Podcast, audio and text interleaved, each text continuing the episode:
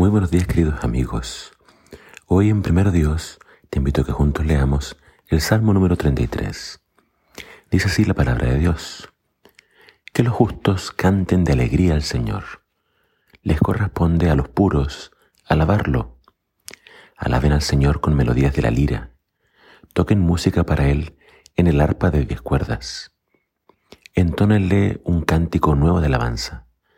Toquen el arpa con destreza y canten con alegría, pues la palabra del Señor es verdadera y podemos confiar en todo lo que Él hace. Él ama lo que es justo y bueno. El amor inagotable del Señor llena la tierra. El Señor tan solo habló y los cielos fueron creados. Sopló la palabra y nacieron todas las estrellas. Asignó los límites al mar y encerró los océanos en enormes depósitos que todo el mundo tema al Señor y todos estén ante Él con temor reverente. Pues cuando habló, el mundo comenzó a existir, apareció por orden del Señor. El Señor frustra los planes de las naciones y hace fracasar todas sus intrigas, pero los planes del Señor se mantienen firmes para siempre. Sus propósitos nunca serán frustrados. Qué alegría para la nación cuyo Dios es el Señor, cuyo pueblo Él eligió como herencia. El Señor mira desde el cielo y ve a toda la raza humana. Desde su trono observa a todos los que viven en la tierra. Él hizo el corazón de ellos, así que entiende todo lo que hacen. El ejército mejor equipado no puede salvar a un rey, ni una gran fuerza es suficiente para salvar a un guerrero. No, confíes en tu caballo de guerra para obtener victoria. Por mucha fuerza que tenga, no te puede salvar. Pero el Señor vela por los que le temen, por aquellos que confían en su, en su amor inagotable.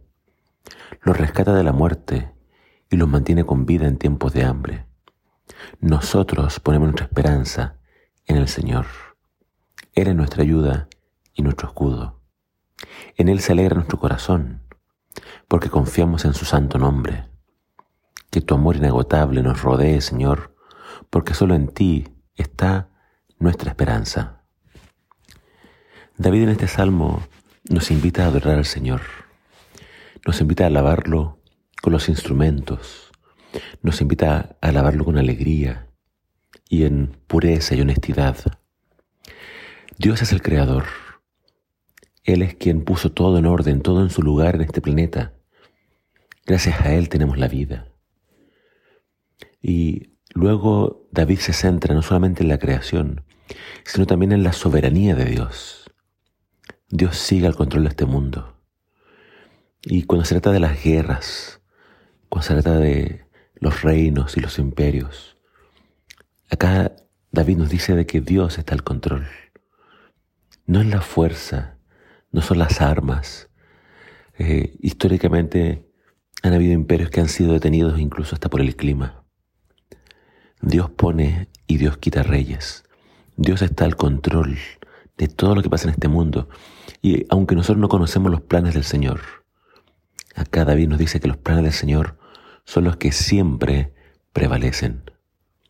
Ahora, yo no le estoy hablando quizás a, a reyes o capitanes, pero en tu vida a veces podemos poner nuestra confianza en, nuestra fuerza, en nuestras finanzas o en diferentes elementos. Pero la invitación de David es poner nuestra confianza en el Señor, poner nuestra confianza en que Él tiene el poder para librar a los justos.